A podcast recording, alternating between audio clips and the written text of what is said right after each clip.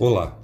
O Filosofia Goiás, mídias digitais dos cursos de bacharelado e licenciatura em filosofia da UFG Campus Cidade de Goiás é um projeto de extensão universitária que está nos principais agregadores de podcasts e no Instagram, e se dedica à exposição do nosso fazer filosófico aqui na cidade de Goiás, antiga capital do estado, e também à promoção da interlocução com a comunidade filosófica nacional.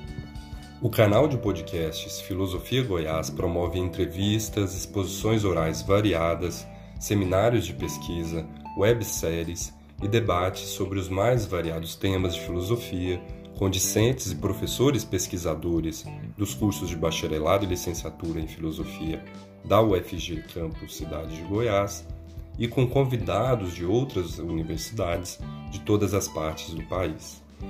Além de ampliar os debates filosóficos, o Filosofia Goiás pretende promover a interlocução com instituições congêneres e diálogos filosóficos que transitem entre a tradição do pensamento filosófico e as questões do nosso tempo.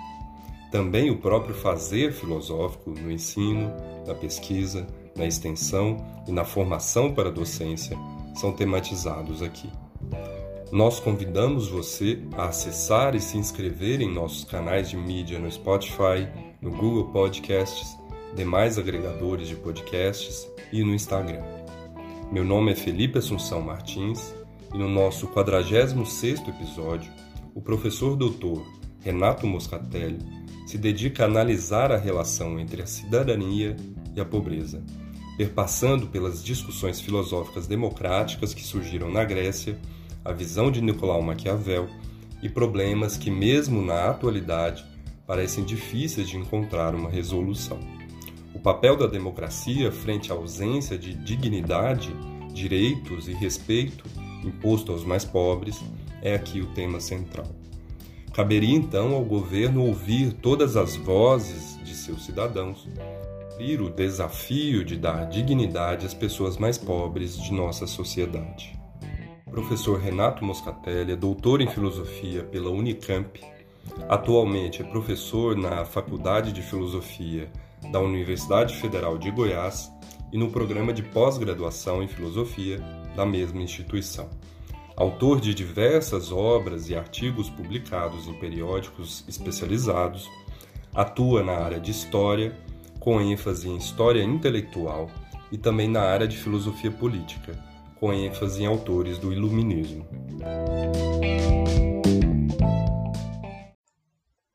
Falar sobre a relação entre cidadania e pobreza, do ponto de vista da filosofia política, é uma tarefa que remete a uma série de questões difíceis, não apenas para a nossa própria época, mas que já se mostravam pertinentes desde o surgimento da democracia na Grécia Antiga. Entre essas questões, uma das mais duradouras é a que envolve a própria garantia do direito de cidadania àquelas pessoas cuja situação econômica as coloca nos estratos mais desfavorecidos da comunidade, pois sempre se levantou a dúvida de que elas, por diversas razões, não teriam capacidade ou condições para desempenhar ações políticas essenciais, tais como participar das deliberações públicas e votar ou ser votadas para exercer cargos na administração dos assuntos da cidade. Como exemplo desse questionamento, lembro as palavras do Barão de Montesquieu, que, em meio à sua discussão sobre o poder legislativo nos Estados Livres, diz que o povo precisa ter o direito de eleger os membros do parlamento, de modo que, eu cito, todos os cidadãos, nos diversos distritos, devem ter direito a dar seu voto para escolher o representante, exceto os que estão em tal estado de baixeza que são considerados sem vontade própria. Fim de citação. Seriam aqueles indivíduos que, imersos na miséria de sua existência cotidiana, não poderiam ser contados entre os homens livres cuja opinião valeria a pena ser ouvida nas decisões de interesse público. Concepções como essa do célebre autor do Espírito das Leis certamente não são raras na história e indicam uma desconfiança recorrente diante do lugar da pobreza na cena política, a qual desafia as pretensões mais igualitárias da democracia. Afinal, até que ponto a dignidade cívica pode ser estendida àqueles que são tão desiguais na propriedade dos bens necessários para libertar o ser humano do duro jugo da necessidade? Aqueles mais pobres, presos às exigências constantes do trabalho que lhes fornece a subsistência, ou ainda os que vivem na desventura de sequer possuírem um trabalho de onde retirariam seu sustento, deveriam possuir quaisquer direitos políticos? Para os que respondem pela negativa, trata-se, muitas vezes, de colocar tais direitos sob a condição de que seus detentores contribuam significativamente para a manutenção do Estado por meio de suas posses, de maneira que a existência dos pobres lhes parece mais um fardo a ser carregado pelos cidadãos de bem, como se estes, sendo os únicos que realmente manteriam a sociedade em funcionamento, movimentando a economia e pagando impostos, fossem também os únicos cuja vontade importasse politicamente. Por outro lado, mesmo para os que defendem que a cidadania não deve ser um privilégio de quem preenche certos critérios censitários, não deixam de existir dúvidas sobre como lidar com as desigualdades econômicas entre os membros da comunidade, no sentido de evitar que elas se tornem nocivas ao exercício das atividades políticas, seja pelos cidadãos comuns ou pelos governantes. Como impedir, por exemplo, que o poder da riqueza se sobreponha à autoridade legitimamente estabelecida pelo consentimento popular? Ou que o abismo entre ricos e pobres seja tal que destrua os laços cívicos e a responsabilidade comum de todos os cidadãos pela coisa pública? A seguir, vou discutir brevemente essas questões com o auxílio de alguns autores que nos ajudam a pensar sobre elas. Como se sabe, o surgimento da democracia na Atenas do final do século VI a.C. trouxe consigo inovações cruciais em matéria de práticas políticas, pois deu lugar a uma forma de organização da cidade baseada na participação ativa dos cidadãos na gestão dos assuntos públicos por meio da deliberação coletiva. Ela tomava como referência os demos, isto é, as divisões territoriais de dimensões variáveis às quais os habitantes estavam ligados, e não mais a filiação deles a grupos familiares, as frátrias, dominadas pelos aristocratas. Conforme descreve o historiador Moses Finlay, na democracia, e eu cito, o povo não só era elegível para cargos públicos e possuía o direito de eleger administradores, mas também era o seu direito de decidir quanto a todos os assuntos políticos e o direito de julgar, constituindo-se como tribunal todos os casos importantes, civis e criminais, públicos e privados. A concentração de autoridade na Assembleia a fragmentação e o rodízio dos cargos administrativos, a escolha por sorteio, a ausência de uma burocracia remunerada, as cortes com júri popular, tudo isso servia para evitar a criação da máquina partidária e, portanto, de uma elite política institucionalizada. Fim de citação. Assim, por um lado, a instituição da democracia significou a abertura da política a faixas mais pobres da população, outrora excluídas do direito de cidadania, dando-lhes a liberdade de falar nas assembleias, bem como para exercer certas funções públicas. Por outro lado, vale lembrar, tal ampliação não foi restrita, pois deixou de fora a maior parte dos habitantes de Atenas, entre eles as mulheres, os estrangeiros e a grande massa dos escravos, esses últimos tidos como propriedades de seus senhores, não sendo considerados, portanto, como possuindo vontade própria. Não obstante, apesar de suas evidentes limitações históricas, essa inovação democrática não pode ter sua importância subestimada, inclusive se quisermos entender as razões pelas quais ela suscitou tantas polêmicas desde o começo. Jacques Rancière ressalta que a própria palavra que designa essa constituição política da cidade era, inicialmente, a expressão de um ódio, eu cito, um insulto inventado na Grécia Antiga por aqueles que viam a ruína de toda ordem legítima no inominável governo da multidão. Continuou como sinônimo de abominação para todos os que acreditavam que o poder cabia de direito aos que a ele eram destinados por nascimento ou por suas competências. Fim de citação. Ou, poderíamos acrescentar, né, também ainda por suas riquezas. Mesmo para os defensores do regime ateniense, lembra Hannah Arendt, buscava-se evitar a confusão entre a isonomia e a democracia, pois a primeira implicava a liberdade existente, e eu cito, em uma forma de organização política em que os cidadãos viviam juntos em condição de não mando, sem uma distinção entre governantes e governados. Fim de citação.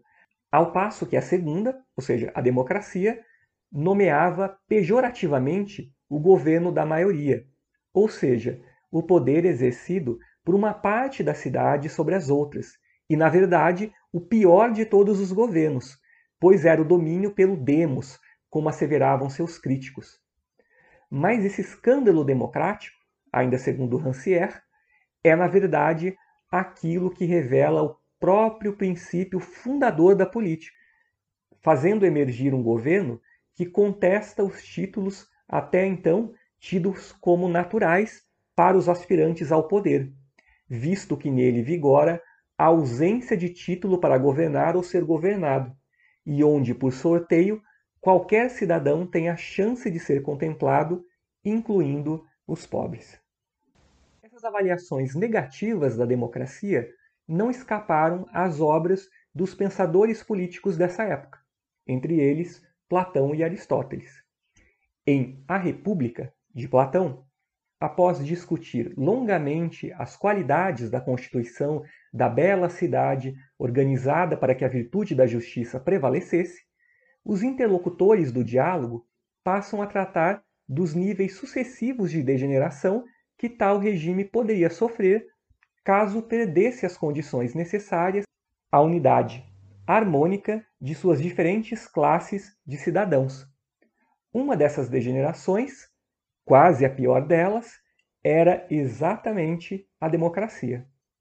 Na descrição do personagem Sócrates, com a queda da oligarquia, na qual os ricos haviam assumido o poder, e eu cito, a democracia surge, quando após a vitória dos pobres, estes matam uns, expulsam outros e partilham igualmente com os que restam o governo e as magistraturas. Fim de citação.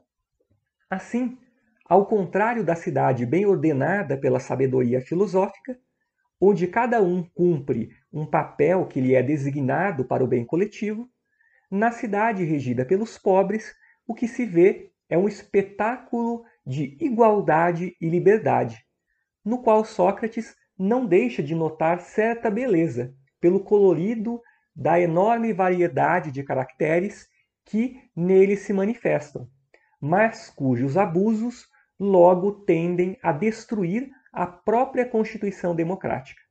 Afinal, como complementa Sócrates, na maior parte das vezes, os cargos públicos são nela atribuídos por sorteio, e na visão platônica, essa maioria formada pelos cidadãos pobres careceria das competências morais e intelectuais necessárias para lidar bem com os assuntos do governo, entregando-se muito facilmente à busca incessante da satisfação de desejos que mudam constantemente. Por isso, as leis da cidade democrática não expressam a justiça, e sim o arbítrio do bel prazer do povo variando junto com seu humor. A consequência inevitável seria que o excesso de liberdade conduziria ao excesso de servidão, caindo-se nos braços da tirania. E se nos voltamos agora à obra de Aristóteles, embora não pareça haver críticas tão fortes à democracia quanto as de seu antigo mestre, também vemos, no livro 3 da Política, essa Constituição exposta como uma versão corrompida, na qual o governo é exercido pelos pobres em seu próprio interesse, e não no da comunidade como um todo. Por isso, diz o filósofo, os regimes democráticos são tão sujeitos às revoltas facciosas instigadas por demagogos que jogam os pobres contra os ricos, os quais, por sua vez, reagem aliando-se contra as camadas populares, o que leva à temível guerra civil. Logo, tanto Platão quanto Aristóteles denunciam como falha da Constituição democrática o fato de que a felicidade da cidade é posta de lado em nome da busca do bem de apenas uma de suas partes, ainda que seja da maioria formada pelos cidadãos mais pobres, o que prejudica a concórdia que deveria prevalecer em seu interior. Se os filósofos gregos acusaram os males decorrentes das divisões internas das cidades e viram os esforços dos pobres para assumir o governo como um fator que podia acentuá-los, foi preciso aguardar até a Renascença italiana por uma visão mais favorável à expressão dos anseios populares. Nas obras do escritor florentino Nicolau Maquiavel, sobretudo nos discursos sobre a primeira década de Tito Livio, delineia-se uma concepção na qual há um valor fundamental para a participação do povo nos assuntos políticos, sendo o povo aí entendido como aquelas pessoas que se distinguem da elite formada pelos grandes do Estado. De acordo com o autor, é um fato normal em todas as cidades, sejam elas principados ou repúblicas, que seus membros estejam divididos em função de seus humores ou desejos opostos, uma vez que os grandes querem comandar e oprimir o povo, ao passo que o povo não quer ser comandado nem oprimido pelos grandes. Embora não se trate de uma definição essencialmente econômica, esses dois grupos acabam abarcando em boa parte dos casos, os mais ricos e os mais pobres, respectivamente, como os exemplos dados por Maquiavel mostram, entre eles os extraídos da República Romana. E para o que nos interessa aqui, destaca-se a análise feita por ele acerca das razões pelas quais os romanos foram politicamente livres, as quais eram indissociáveis das manifestações políticas do povo. Divergindo das opiniões contrárias sobre tais manifestações, ele afirma, e eu cito, que quem condena os tumultos entre os nobres e a plebe parece censurar as coisas que foram a causa primeira da liberdade de Roma, e considerar mais as assoadas e a grita que de tais tumultos nasciam do que os bons efeitos que eles geravam, e não consideram que em toda a república há dois humores diferentes, o do povo e o dos grandes, e que todas as leis que se fazem em favor da liberdade nascem da desunião deles, como facilmente se pode ver que ocorreu em Roma. Fim de citação. Maquiavel pensava que as dissensões entre os patrícios e os plebeus ajudaram essa república a chegar à perfeição, algo que se podia ver pela estabilidade de que ela desfrutou ao longo de vários séculos. Nas ocasiões em que os grandes buscavam dar vazão a seu anseio de oprimir o povo, este respondia com atos que forçavam o governo a lhe conceder algo para satisfazê-lo, assim como ocorreu na rebelião que levou à criação dos tribunos da plebe. Neste sentido, diz o Florentino, os tumultos realizados como expressão do desejo do povo, tais como os da plebe romana, dificilmente são perniciosos para a liberdade, pois eles vêm da suspeita de que se está sob o risco de cair na opressão. No caso do conflito que resultou na instituição do tribunato, o autor afirma que ele foi de grande auxílio para completar as instituições de Roma, ao dar à plebe sua parte na administração pública. Em outras palavras, é perceptível que a possibilidade de as classes mais pobres terem espaço para defender publicamente suas demandas frente ao governo como um exercício de cidadania, não é apenas necessário para que elas atinjam seus próprios objetivos. Muito mais do que isso, é algo essencial para o bem comum da cidade, na medida em que coloca freios aos abusos que os grandes tenderiam a cometer se lhes fosse permitido dar margem de maneira ilimitada ao seu desejo de dominação. Por isso, defende Maquiavel que em Roma a plebe era a guardiã da liberdade, sobretudo por meio da figura de seus tribunos, e não os grandes, como ocorria em outros lugares. As lições que o autor florentino retirou da história de Roma, ele não pretendia que se aplicassem somente a essa cidade, e sim que pudessem servir de instrução para todas as repúblicas, nas quais membros do povo deveriam ter espaço para atuar politicamente, incluindo os cidadãos mais pobres. Isso nos leva à questão da igualdade política, sem a qual a liberdade não pode prosperar. Maquiavel explica esse ponto pelo contraste, ao dizer que onde há pessoas poderosas o bastante para se colocar acima das leis e das instituições públicas, exercendo um verdadeiro domínio senhorial, elas são inimigas da vida cívica.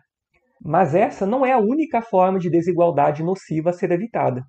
Segundo Maurizio Viroli, Maquiavel legou uma consideração fundamental para aqueles que pensam sobre a igualdade republicana e têm em vista, e eu cito, a necessidade de assegurar a todos os cidadãos condições sociais, econômicas e culturais que lhes permitam viver com dignidade e autorrespeito. Trata-se da ideia de que a pobreza não deveria se traduzir em exclusão das honras públicas ou em uma perda de reputação. E isso exige, na visão de Viroli, não permita que a pobreza feche as portas para as carreiras públicas e privadas ou para a educação.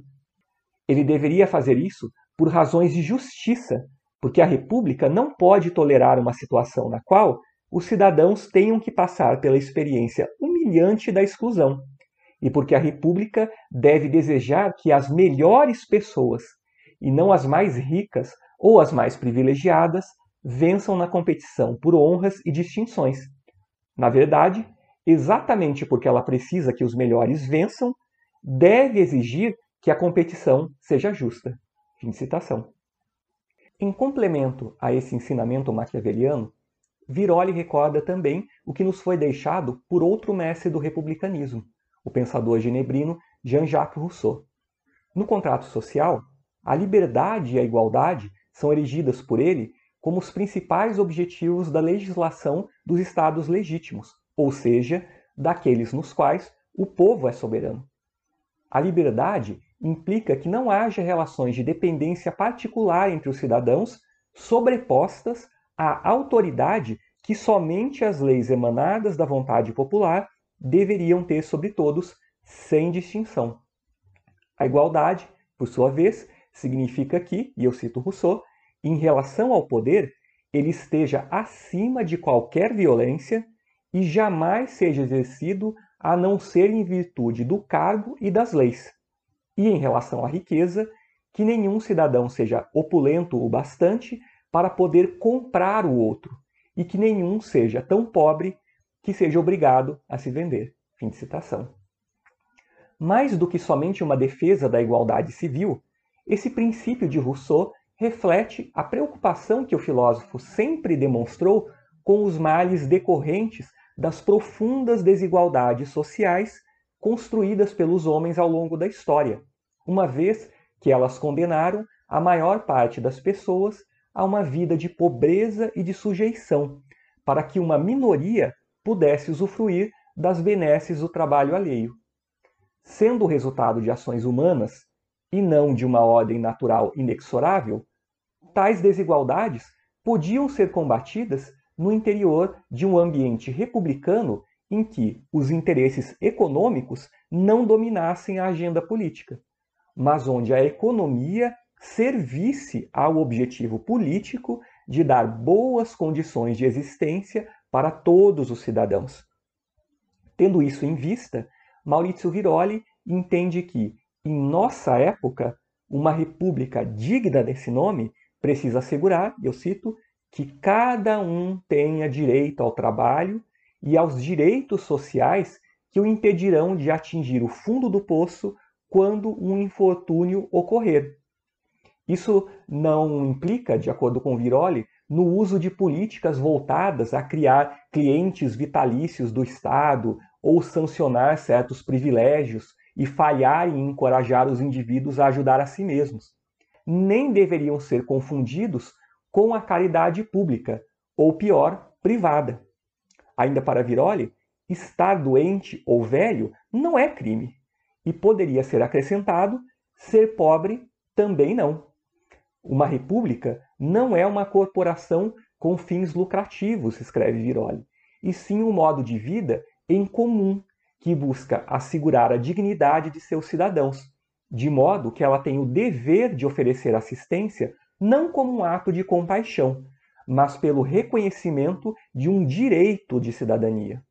Ela deveria, portanto, assumir o dever de auxiliar seus cidadãos sem tor tornar essa ajuda onerosa e sem designá-la a indivíduos privados.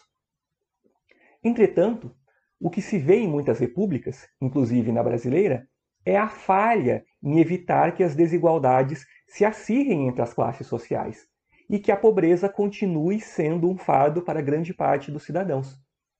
Nesse contexto, enquanto a maioria vê negadas, na prática, suas demandas por educação, saúde, segurança, trabalho e moradia, mesmo quando elas são amparadas no texto das leis, os demais recorrem a formas privadas de provimento de suas próprias demandas, desde que tenham dinheiro suficiente para custeá-las.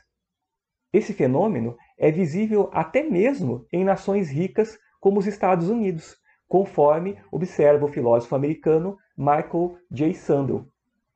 Ele também se filia à tradição republicana, para a qual, em suas palavras, é central a ideia de que a liberdade depende da participação no autogoverno, isto é, de deliberar junto com os seus concidadãos sobre o bem comum e ajudar a moldar o destino da comunidade política.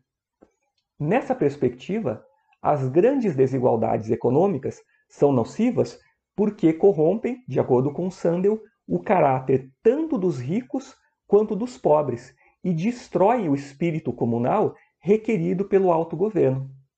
Entre os alvos centrais das críticas de Sandel a esse quadro está, portanto, o desempoderamento das comunidades e a erosão do tecido social essencial à democracia. Como exemplo, ele cita as dificuldades encontradas pelo governo americano para investir mais no sistema educacional voltado a atender a população de menor renda, pois os cidadãos mais ricos resistem a pagar impostos altos que custeariam tal sistema, o que demonstra a ausência de um sentimento de destino compartilhado e de responsabilidade mútua entre eles e os mais pobres. Quanto mais as desigualdades vêm crescendo, aponta Sandel, mais os bem-sucedidos economicamente tendem a se isolar do restante da população, vivendo em condomínios fechados e bairros de alto nível atendidos por serviços privados de todo tipo. Em contrapartida, os espaços e os serviços públicos utilizados demais são deixados ao relento por falta de investimento e de vontade pública de revitalizá-los, ou então entregues à iniciativa privada como objetos de exploração comercial. E não é difícil enxergar esse mesmo fenômeno ocorrendo também no Brasil. Cada vez mais, na percepção de Sandel, as forças do mercado transformam as relações humanas em itens de compra e venda, inviabilizando os hábitos da cidadania democrática as instituições públicas e os espaços de convivência entre cidadãos de diferentes classes sociais. Por esse motivo, ele admite que, mesmo sendo uma tarefa difícil se contrapor esse processo, e eu cito, a tradição republicana nos lembra de que a política não é apenas sobre o tamanho e a distribuição do produto nacional. O que justifica não desistir do objetivo de convocar o poder econômico à responsabilização democrática. Fim de citação.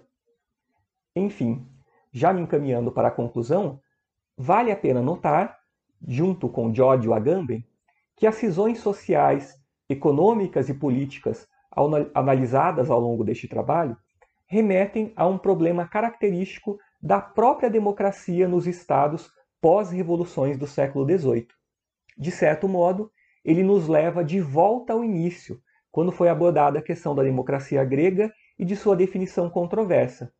Governo do demos, do povo, dos pobres ou do sem título? Em sua discussão sobre o tipo de soberania que se configura na época contemporânea, na qual o povo é declarado a fonte legítima do poder, Agamben observa que, e eu cito, toda interpretação do significado do termo povo deve partir do fato singular de que, nas línguas europeias modernas, ele sempre indica também os pobres, os deserdados, os excluídos. O mesmo termo denomina, assim, tanto o sujeito político constitutivo quanto a classe que, de fato, se não de direito, é excluída da política. Fim de citação. Tal ambiguidade semântica, ele continua, revela uma anfibologia inerente à natureza e à função do conceito povo na política ocidental. É como se, nas nossas democracias, diz Agamben, houvesse uma oposição irredutível entre o conjunto povo, com inicial em letra maiúscula, como um corpo político integral, e o subconjunto povo, com inicial em letra minúscula, como multiplicidade fragmentária de corpos carentes e excluídos. Lá, uma inclusão que se pretende sem resíduos. Aqui, uma exclusão que se sabe sem esperança.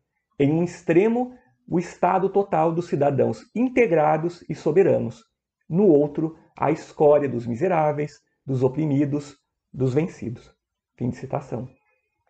Ao recorrer a essas observações do filósofo italiano, não pretendo aqui incorporar todas as implicações biopolíticas destacadas em suas obras, e sim ressaltar o quanto continua sendo enorme o desafio de dar efetividade à cidadania das pessoas mais pobres em nossas sociedades. Se na antiguidade a democracia causou escândalo por dar a qualquer cidadão o direito de participar do governo, como Rancière aponta, com a Revolução Francesa e a proclamação da soberania do povo, diz Agamben, o povo se transforma em uma presença embaraçosa e miséria e exclusão surgem pela primeira vez como um escândalo em todos os sentidos intolerável. E como tal, esse escândalo é, no sentido original da palavra, um obstáculo que nos faz tropeçar enquanto comunidades políticas que se pretendem republicanas e democráticas, embora continuem perpetuando exclusões contra muitos de seus membros. Igualmente, ele é uma armadilha que nos aprisiona no erro de se acreditar que o simples desenvolvimento econômico bastará para solucionar o problema da pobreza, em vez de acirrá-la como tem ocorrido em muitos casos. Não se trata apenas de uma questão técnica de gestão a ser resolvida por especialistas nas leis de mercado, pois exige ações políticas para o seu enfrentamento.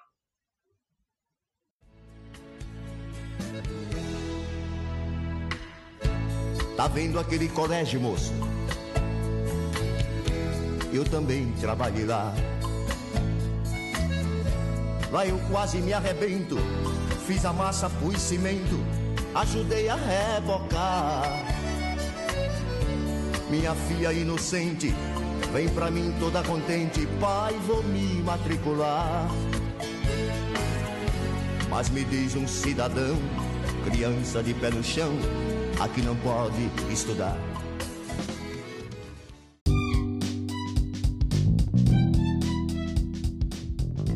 Este foi o 46º episódio do Filosofia Goiás que compôs a comunicação sob o título de Cidadania e Pobreza: Os Caminhos do Governo Democrático, com o professor doutor Renato Moscatelli. A edição e a arte desse episódio foi da discente Janaína Teodoro.